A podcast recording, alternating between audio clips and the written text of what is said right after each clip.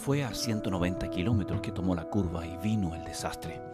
78 personas perdieron la vida y muchas otras quedaron marcadas para el resto de sus vidas. Le gustaba la velocidad, dijeron voces de quienes le conocían. Solo la investigación dirá por qué el conductor del tren español aceleró en lugar de disminuir la velocidad. Querrámoslo o no, siempre habrá personas que dependan de nosotros, física o emocionalmente. Las decisiones que tomemos podrán ser de bendición o no a los que dependen de nosotros. Por ello, es tan importante saber cuándo acelerar o cuándo frenar en la vida.